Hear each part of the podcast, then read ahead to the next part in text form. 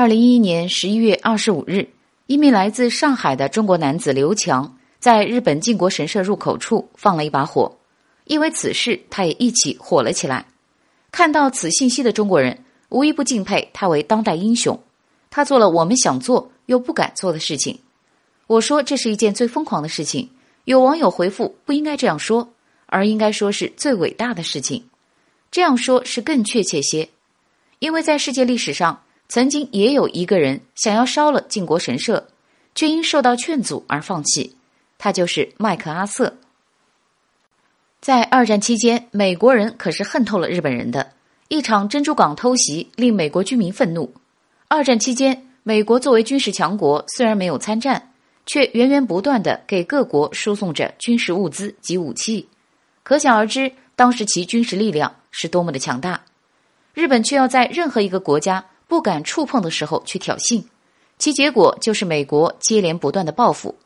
此后的珊瑚岛、阿图岛以及冲绳岛战役等，都遭到了沉重打击，致使日本在二战战场上微弱的优势丧失殆尽。日本在二战战场上只顾着自己满足自己的野心，从不配合德国的计划，最终间接导致了法西斯国家的战败。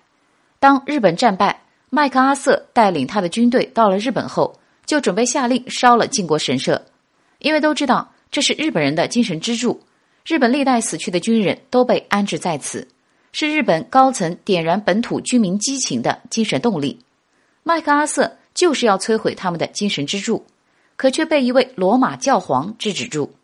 罗马教皇解释道：“不论是战胜国还是战败国，都是自然规则下的产物，不论哪个国家。”为国死去的人应该得到最起码的尊重。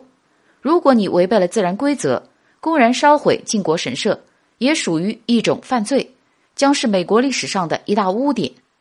虽然麦克阿瑟是一个心狠手辣的人，但是也怕此做法激起日本人的强烈反抗，而无法控制，最终就此作罢。